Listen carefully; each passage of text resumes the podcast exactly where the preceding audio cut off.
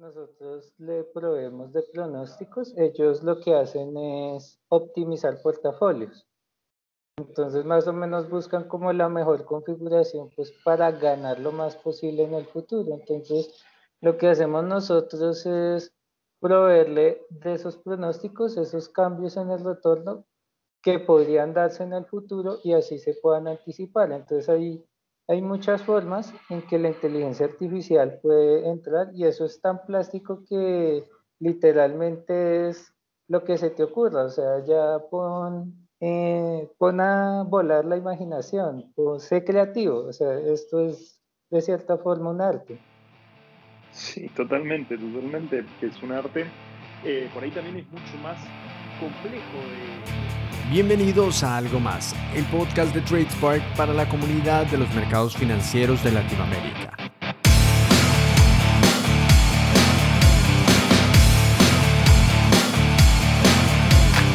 El día de hoy vamos a estar hablando con Camilo Alaguna. Él es director de innovación y co-founder de ITR Machines, una fintech colombiana que se encarga del desarrollo de algoritmos de inversión. Y vamos a estar hablando sobre inteligencia artificial.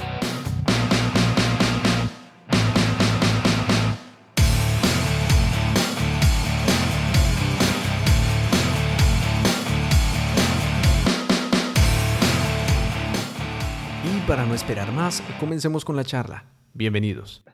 Hola a todos, ¿cómo están? Estamos en un nuevo episodio del, podcast de TricePark. En el día de hoy con un episodio muy especial con Camilo. Camilo es de APR Machines, es director de innovación, es eh, fundador también de APR Machines y él nos va a estar contando un poco de cómo es su paso por el trading algorítmico, cómo llegó al trading algorítmico y cómo es la inteligencia artificial dentro de este mundo. Así que la verdad es que eh, estamos en una grabación muy especial y espero que la puedan disfrutar. Camilo, ¿cómo estás? Muy bien, ¿qué tal está todo por allá?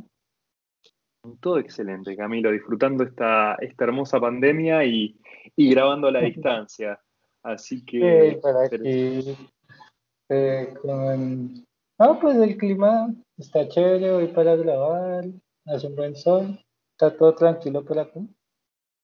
Bueno, bueno Camilo, si nos tenés que contar un poco cómo llegaste vos al trading algorítmico, cuál es, cuál es el camino que vos recorriste y cómo es que terminás ¿no? Eh, en esto del trading algorítmico. ¿Qué, ¿Qué estudiaste? ¿Qué carrera hiciste? ¿Cómo, cómo te metiste en este mundo?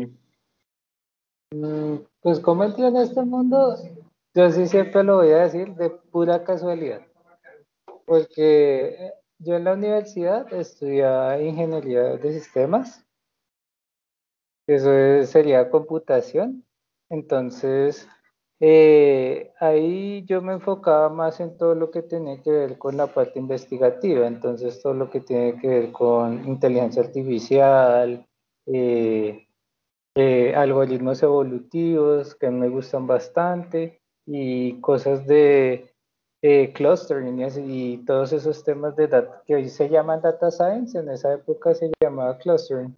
Entonces yo venía vinculado a un profesor eh, que pues que me dirigía la tesis, en ese caso pues yo hice tesis de pregrado y pues un día me llamó que si quería ir a una reunión y aparecieron pues los otros chicos de ITR.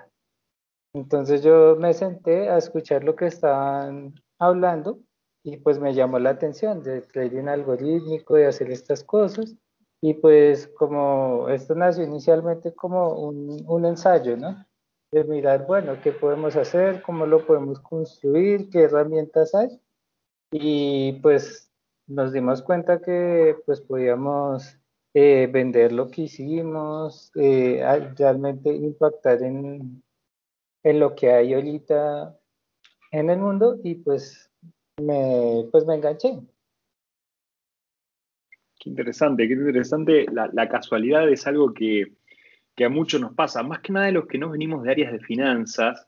Eh, es muy común medio chocarte con lo que, con lo que es el trading, pero, pero interesante tu background, ¿no? Que venís de, un background de, investigación muy duro, eh, venís con, un trabajo muy fuerte en lo que, en lo que es CI, y es como que te metes en este mundo de, de las finanzas para traer algo que eh, no todo el mundo tiene, ¿no? Para, para, para meter algo, algo distinto, más técnico, ¿no? Sí, eso es salsa picante. Y si, nos metemos ya en, tu trabajo actual, ¿qué haces vos hoy todos los días? Porque vemos que sos eh, director de innovación en Actor Machines y ¿qué, haces día a día y, qué, cómo te topas con el trading algorítmico eh, cuando estás trabajando? Pues, ¿qué hago día a día? Eh, prácticamente monitorear lo que está pasando, pero en esencia es desarrollar nuevos productos, nuevas ideas. Eh, como aquí hacemos una reunión y miramos, bueno, hay tal estrategia o hay tales cosas que ya existen. Primero intentemos replicarla y después intentemos mejorarlas. Y después ver qué herramientas de inteligencia artificial, de optimización, de lo que sea que haya, pues podemos utilizar para mejorar las cosas. Entonces mi día a día es más que todo, es, pues, es desarrollando, o sea, construyendo cosas, pero eh, en esencia es ir construyendo o hacer, ir haciendo realidad, eh, pues las ideas que se nos ocurren pues en ITR. Bien, interesante. Y si alguien que, está escuchando este podcast quiere, eh, entender bien qué sería la inteligencia artificial aplicada al trading algorítmico, ¿vos nos podés dar tu definición? Claro. Pues creo que primero hay que aclarar un poquito lo de inteligencia artificial, ¿no? Porque creo que ahorita hay una creencia entre todo el mundo de que la inteligencia artificial es como una caja mágica, que tú le echas cosas y te hace maravillas. Y no, hay un trabajo muy fuerte detrás de eso. Y es que, en esencia, ¿qué es la inteligencia artificial? Es construir un modelo, una herramienta o algo por el estilo que se base en experiencias pasadas cosas que ya sucedieron. Y lo que intenta construir son modelos que se comporten igual pues a esa información que se está dando. En el caso del trading algorítmico podría ser, no sé, que se comporte parecido a, a los cierres diarios o al high y low. ¿Y por qué intentamos que se parezcan tanto? Pues porque si algo ya sabe comportarse de una manera, posiblemente lo hará lo hará de la misma manera en el futuro o de una manera muy similar. Entonces lo que se intenta lograr con la inteligencia artificial es anticiparse al futuro a partir de las experiencias, de experiencias pasadas. Qué interesante. Y, en los mercados que son tan cambiantes y son eh, tan influenciados, ¿cómo es que impacta la inteligencia artificial? porque vemos, no sé, mercados como el de Bitcoin, tan volátil, sube, baja, sale Elon Musk a decir algo y se produce un, y se produce un movimiento muy fuerte de un lado hacia el otro. ¿Cómo, ¿Cómo, los algoritmos de inteligencia artificial trabajan con este tipo de situaciones? Uh, de muchas maneras. O sea, por ejemplo, podrías tener inteligencia artificial eh, pues que propague las noticias, que si, que si detecta que Elon Musk eh, habló de Bitcoin, pues empieza a propagar todas esas noticias así lo más viral si lo que te interesa es, por ejemplo, subir el precio. Pero también, si ya directamente te interesa pronosticar algo de qué puede ocurrir, pues aquí es donde yo le doy como una recomendación a los que están empezando, porque mucho, de, yo me acuerdo una empresa, no, unos chicos en Barranquilla que eh, estaban intentando pronosticar un precio, un, valor ahí, no me acuerdo en qué activo, pero más o menos la idea era que yo le metía todo y que me diera un resultado. Entonces, no, eh, la idea es primero limiten qué es lo que van a predecir. Si van a predecir una, eh, un cambio de retorno, o sea, un porcentaje, si van a predecir un precio, si van a predecir algo, y en base a eso miren qué variables que ya existen en el mercado, eh, pues se pueden usar pues para, para hacer esos pronósticos. Eh, ¿Y eso cómo puede influir? Por ejemplo, si, eh, pues de muchas maneras, ¿no? O sea, puedes construir un algoritmo automático que en base a eso tome decisiones, o puedes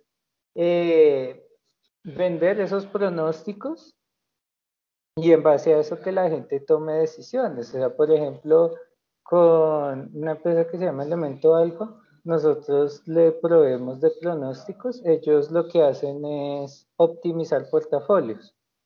Entonces, más o menos buscan como la mejor configuración pues para ganar lo más posible en el futuro. Entonces, lo que hacemos nosotros es proveerle de esos pronósticos, esos cambios en el retorno que podrían darse en el futuro y así se puedan anticipar. Entonces ahí hay muchas formas en que la inteligencia artificial puede entrar y eso es tan plástico que literalmente es lo que se te ocurra. O sea, ya pon, eh, pon a volar la imaginación, o sé creativo. O sea, esto es de cierta forma un arte.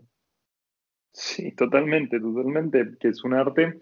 Eh, por ahí también es mucho más complejo de, lo que, de lo que uno está acostumbrado normalmente. Nosotros desde, desde TracePark impulsamos mucho la, automatización de procesos, principalmente porque el, que está trabajando, ¿no? uno conoce el proceso y sabe que arranca con A, sigue con B eh, y termina con C. Entonces por ahí es algo muy sencillo de meterlo en una máquina y que la máquina haga primero A, después B y por último C con esto de la inteligencia artificial, eh, por como lo estás contando, uno lo siente que es más eh, efímero, que es más una prueba de error, que es por ahí eh, enlazar los modelos y ver cómo, cómo encaja y qué resultado dan y, probarlo, ¿no? Lo, lo, siento un poco más de esa manera. Sí, es súper experimental. Obviamente existen como una serie de prácticas, ¿no? O sea, uno ya sabe que si te estás enfrentando a cierto tipo de problemas, pues vas a medir así, vas a medir así, más o menos puedes usar estos modelos, etcétera, pero en cuanto a cómo vas a resolver un problema con inteligencia artificial, es mucho mensaje de error y ante todo ser, como te digo, muy creativo, porque es que hay veces que quisieras tener todos los datos, pero no puedes, o quieres hacer, o tienes todos los datos, pero no tienes la infraestructura para, pues para hacer el entrenamiento, entonces tienes que buscar la manera de lograr que pues, las cosas se den. Uy, nombraste dos cosas interesantes en las cuales quiero entrar. Una es datos y la otra entrenamiento. ¿Por cuál arrancamos? Mm, pues por los de arrancan todos, ¿no? Por datos. Bien. Bueno, con respecto a los datos tengo un montón de preguntas y ya entrando un poco más a los mercados. Eh, en Latinoamérica sabemos que tenemos eh, una escasez de datos de mercados. Eh, no voy a decir escasez, voy a decir escasez de datos de calidad, ¿bien? Porque datos hay. Si uno se pone a buscar o si pide que te los den, los datos se consiguen y a nosotros no sucede mucho con un sistema de backtesting que estamos trabajando ahora, pero por ahí los datos eh, no, están, no están limpios, eh, no están ordenados, entonces uno ya recibe datos desordenados que hay que ponerse a pulir, a trabajar, y realmente eso es como una parte bastante importante de este tema, ¿no? De, lo que referente a los datos. ¿Cómo, ¿Cómo trabajan ustedes este tema estando en, Latinoamérica y qué futuro es para los datos también? Que, es un tema que me, me interesa mucho, porque hay muchas industrias que ya hace tiempo que entendieron que en los datos está el valor, ¿bien? En tenerlos y distribuirlos o cobrarlos, ¿no? Y por ahí eso todavía estoy viendo que no ha pegado tanto en la industria de los mercados financieros latinoamericanos, ¿bien? Porque en otras partes del mundo lo que está sucediendo es muy distinto. Sí. Pues en realidad lo de los datos Pues hay muchos matices, ¿no? O sea, por ejemplo, fuera de los mercados financieros, hay mucha conciencia sobre todo en lo que tiene que ver con ingeniería. Entonces, uno ve cómo los arquitectos toman unos datos muy precisos, también cómo hay unas bases de datos incluso en, en el transporte público y estas cosas, pero a mí me da la casualidad de cómo el mercado financiero no es como descuidado en este sentido, porque por ejemplo, nosotros para conseguir datos muy puros, muy limpios, pues nos tuvimos que ya remitir directamente a la fuente que los origina, como es el ICAP, eh, para el peso colombiano, como es la bolsa de valores, etcétera. Entonces, eh, hay que conseguir esos datos y pues recalco la importancia de que esos datos sean pues lo mejor posible, porque hay cosas que, o sea, por decirlo así, porque por más que se parezcan al original, al lienzo original, pues no son el original.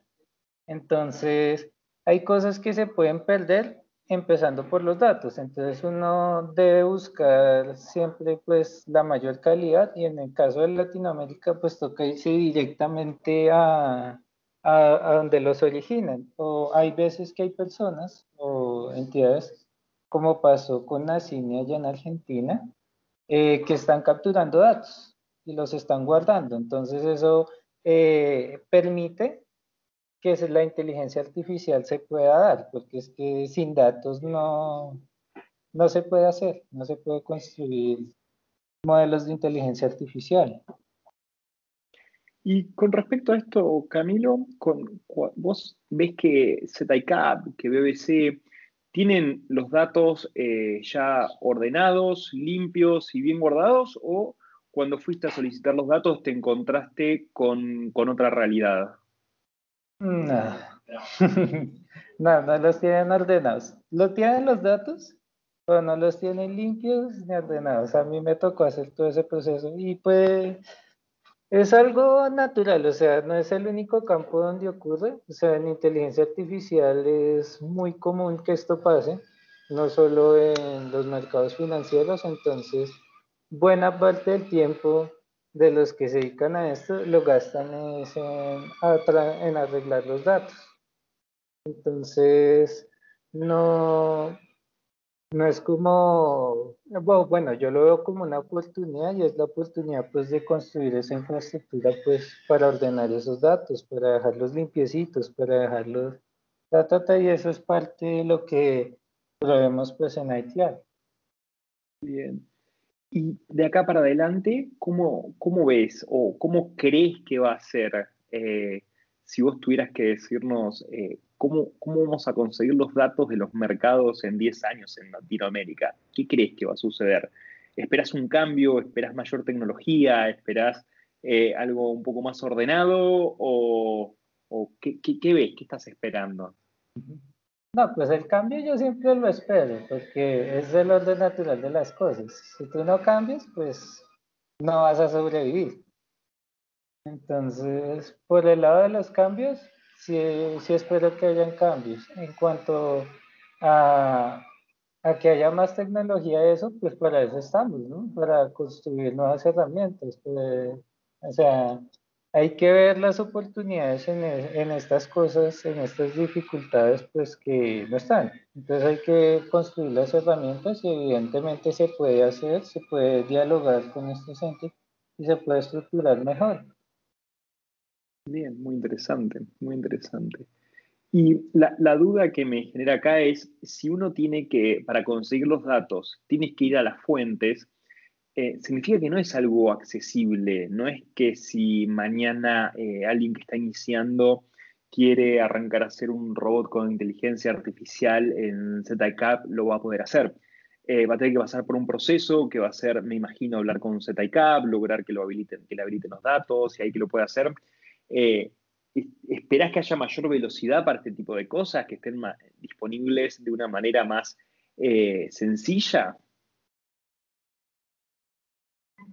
Pues yo, o sea, eso sí, yo espero que sí, que sea mucho más fácil y mucho más accesible, pero para eso creo que también es importante que empiecen a surgir como la necesidad de compartir esos datos, ¿no? Porque ahorita eh, son guardados muy celosamente, como que son míos y pues te restringen mucho, entonces si te dan los datos solo los puedes usar tú, no los puede usar nadie más y cosas por el estilo, pero yo creo que a medida que se vea la necesidad de que esos datos eh, estén accesibles, pues lo irán estando.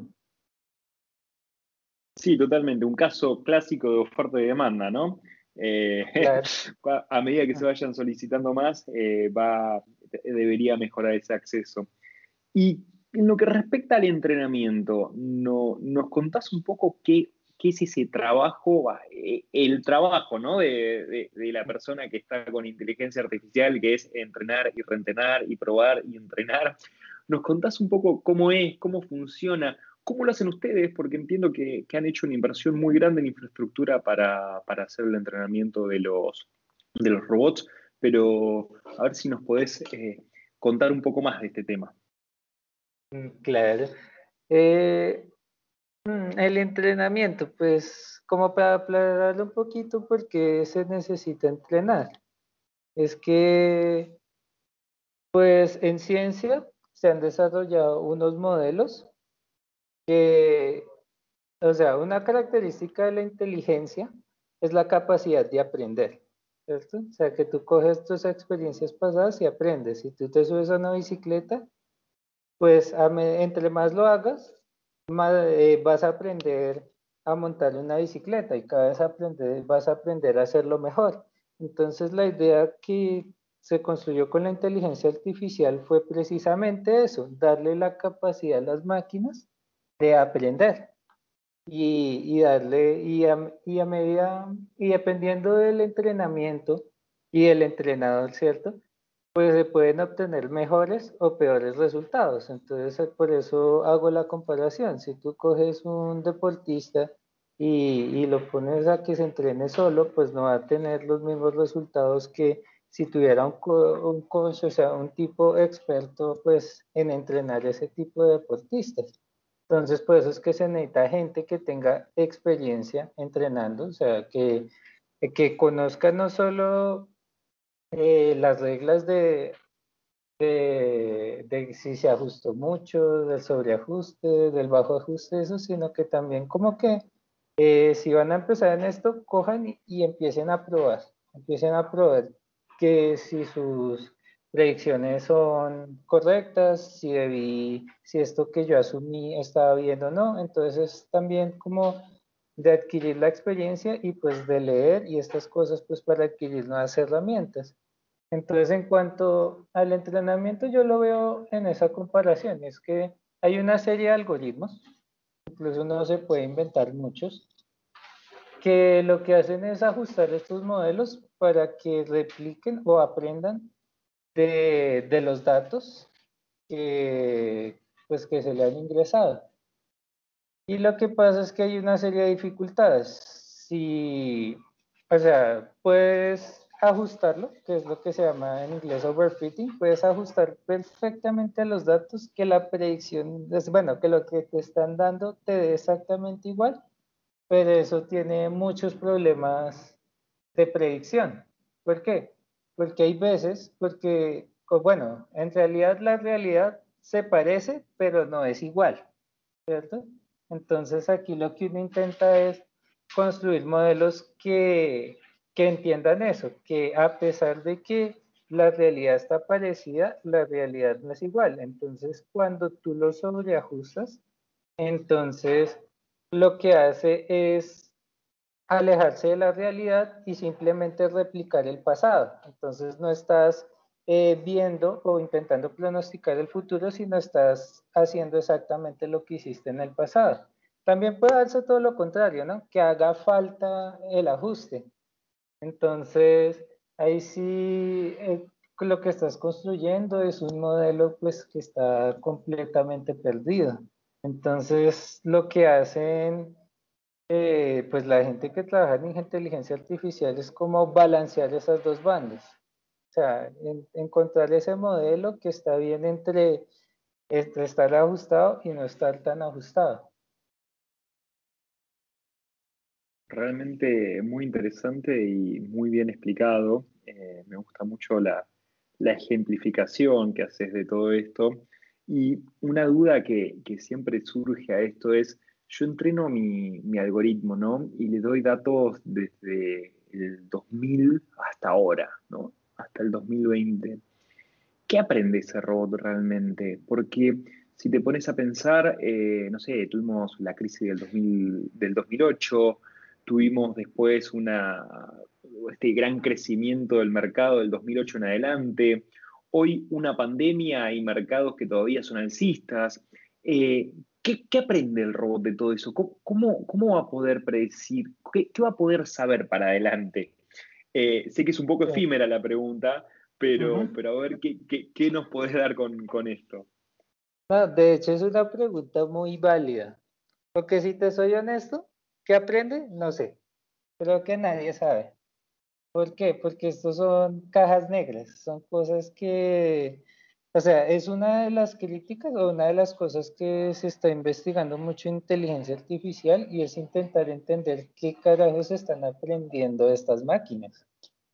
¿cierto? Porque lo que sí hemos descubierto y sí se ha entendido es que, a diferencia de los seres humanos, pues son capaces de ver con mucha más precisión, mucho más veloz que nosotros, entonces son capaces de predecir en milisegundos y cosas así, son capaces de encontrar patrones ocultos, es decir, patrones que no son fáciles de encontrar para nosotros. Entonces, o sea, tienen un montón de, de, ventajas, pero una de sus desventajas principales es principalmente intentar eh, saber qué es lo que están aprendiendo. De hecho, por ejemplo, a Tesla le pasó que uno de sus carros estrelló y no pudieron encontrar, eh, bueno, encontraron que el fallo había sido por una red neuronal que habían entrenado en, en la detección de ciertas cosas en el camino. Pero entender que por qué carajos fallaba, no pudieron. Tuvieron que diseñar pruebas para encontrar un modelo que ya superara pues e, ese problema. Entonces, por eso te digo, es una pregunta válida y es algo que de verdad se está investigando mucho en este momento. Intentar construir un modelo que por lo menos pueda explicarse. Bien, sí, muy, muy interesante, muy buena, muy buena respuesta también.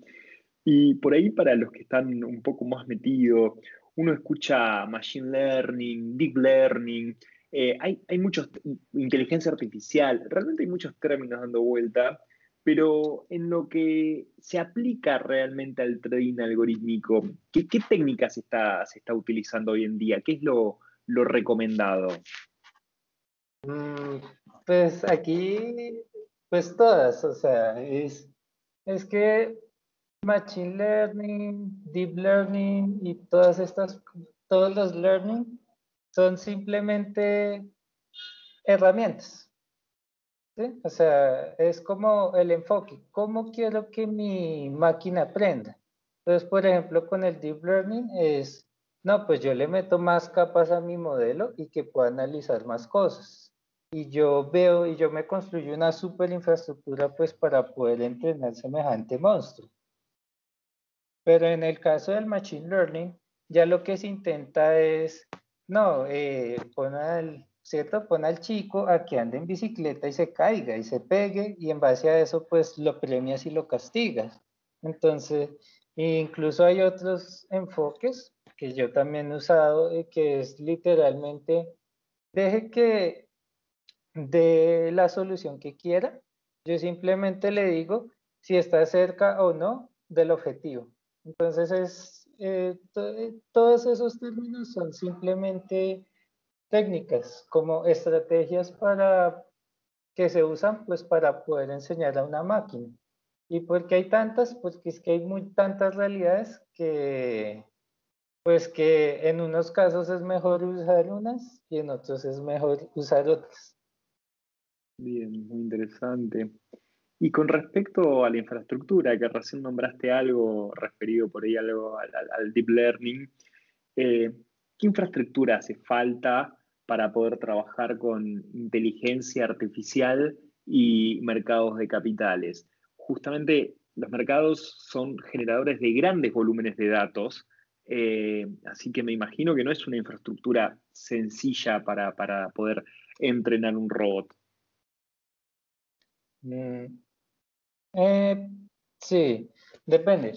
Por ejemplo, si vas a hacer lo que llamas el backtesting, que nosotros lo cambiamos el concepto, pues debido a, inteligencia artificial, a forward testing. ¿Por qué? Porque eh, no te interesa probar lo que fue en el pasado, sino cómo hubiese sido el futuro de ese pasado. ¿no? O sea, por ejemplo, si quieres, quieres saber cómo le iría a tu modelo desde enero, ¿cierto?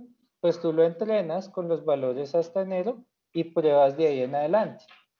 Por eso decimos, hacia adelante, forward. Entonces, eh, ¿qué ocurre? ¿Cierto? Espera, creo que se me fue la paloma. ¿Me recuerdas la pregunta?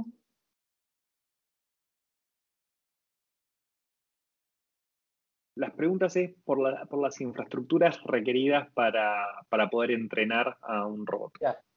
Sí, sí, se me está yendo la palomita. Entonces, eh, entonces, como te decía, entonces lo que pasa es que como entrenaste a enero, cada cierto tiempo, pues las redes neuronales o los modelos que se usen pierden vigencia, o sea, dejan de ser tan buenos como lo eran en su momento, o sea, todavía no tienen la capacidad que nosotros tenemos de reaprender y mejorarse constantemente. Entonces, cada cierto tiempo hay que estarlos entrenando. Entonces, si tú quieres hacer una prueba, tienes que entrenar en diferentes instantes del tiempo. Entonces ya necesitas es tener la capacidad de entrenar muchas cosas de manera rápida, porque también estos algoritmos, pues como requieren de muchas, muchos ejemplos, o sea, en torno a mil para arriba, entonces eh, son demorados en entrenar, entonces requieres infraestructura pues en esencia que te permita hacer procesos en paralelo, es decir, hacer muchos entrenamientos a la vez.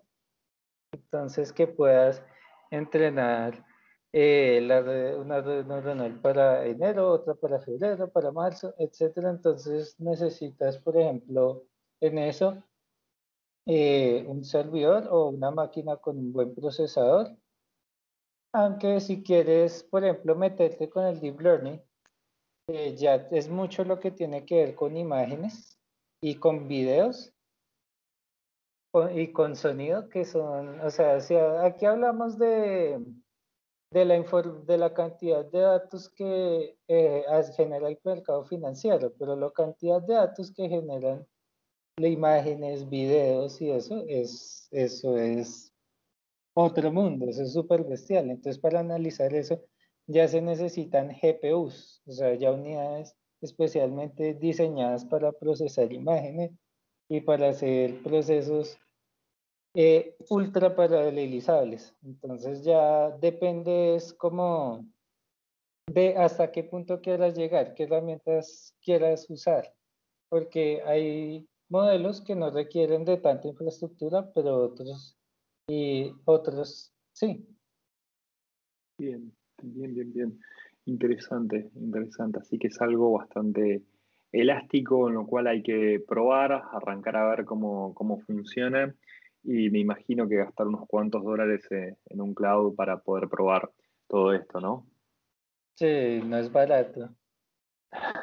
Sí, sí, de hecho yo soy de los que, o sea, hay muchos en inteligencia artificial y en, computación en general que dicen no, pero si nosotros, los seres vivos, no necesitamos de tantos ejemplos para aprender cosas, porque las máquinas necesitan de tanto, que como qué estrategias, qué nuevas cosas podríamos diseñar, pues para que no se requiera de tanta capacidad para poder entrenar algo.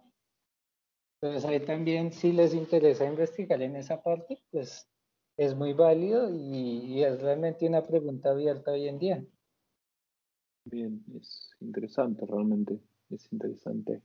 Y ya que estás dando preguntas de, pie de inicio, por así decirlo, Eh, ¿Vos qué recomendás para ingresar en este mundo, en esta mezcla de mundos, ¿no? de, inteligencia artificial aplicada a mercados de capitales? Eh, ¿Has hecho cursos o conoces de cursos? ¿Tenés algún tipo de, recomendación ahí para que cualquiera que esté escuchando se lleve algo de información? Sí, pues cursos sí he hecho. en la universidad pues aprendí de estas cosas. También he visto varios en internet, aunque la verdad no, no me gustó tanto sea, porque esto es más experimental, entonces, cuando ya sabes lo básico, o sea, procura para aprender lo básico, que es una red neuronal, cómo la entrenas, que es un machine learning, cómo con diseño un modelo machine learning, cómo lo entreno, cómo evalúo que haya novel fitting, que no haya, que si está clasificando bien, que si no, que qué es clasificación, que es qué es predicción, o sea, como que aprende primero lo básico ya sea con libros, ya sea leyendo tutoriales, por ejemplo, Python tiene varias cosas, hay una librería que es Sidekick, que es muy sencilla y te permite probar todo así rápido. Entonces, como, o sea, yo creo que para empezar, lo que uno diría es, empieza por las bases, ¿no? Bien, interesante. Y si tenés que recomendar autores, blogs, twitters, libros, cursos, eh, algo para que, para que alguien entre y comience, eh, ¿tenés algo ahí para recomendar? hay un libro que se llama pues, Inteligencia Artificial de Stuart Russell en inglés. Sí, creo que no sé si se consigue en español, pero en inglés sí se consigue. Eh, es un libro bastante bueno que te introduce como los conceptos. Lo único es que hay que tenerle paciencia. Es, un, es una Biblia. Entonces es, es de como hacer lo que decía Nietzsche, ro, roerlo, irlo comiendo de a poquitos, porque es una Biblia, pero es bastante bueno. Y en cuanto a, cursos y cosas, pues yo buscaría más por lo práctico, como por ejemplo, esta que Kaggle tiene unos cursitos prácticos de cómo tú de manera práctica puedes usar inteligencia artificial.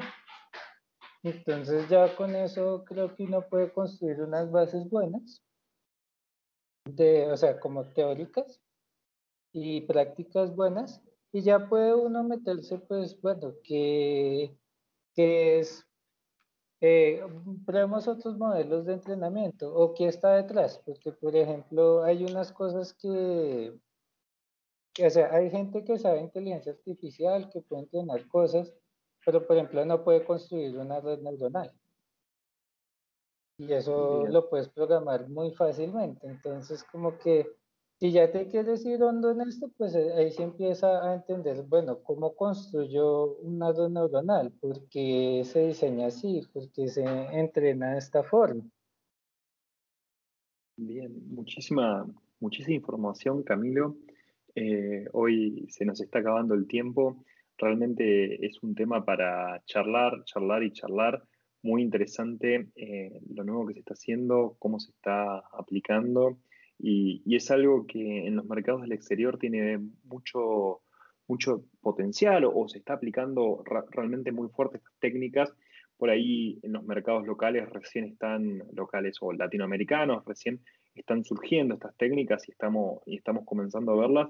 Y, hablar con un experto como vos, con alguien que, que viene trabajando, yo creo que eh, es muy, muy potente, ¿no? Abre realmente mucho, pero, pero bueno, la verdad, muchas gracias por, participar. Excelente información la que compartiste con nosotros hoy. Espero que, a la gente le, sirva y un saludo. Nada, saludos por allá y gracias por eh, pues invitarme y hablar de acá de estos temas. Esto, sí, como dices, puede dar para muchas horas de charla y de, y de cosas interesantes que, que sería una buena charla como para eh, una abrebocas Totalmente, una introducción. Muchas gracias, Camilo.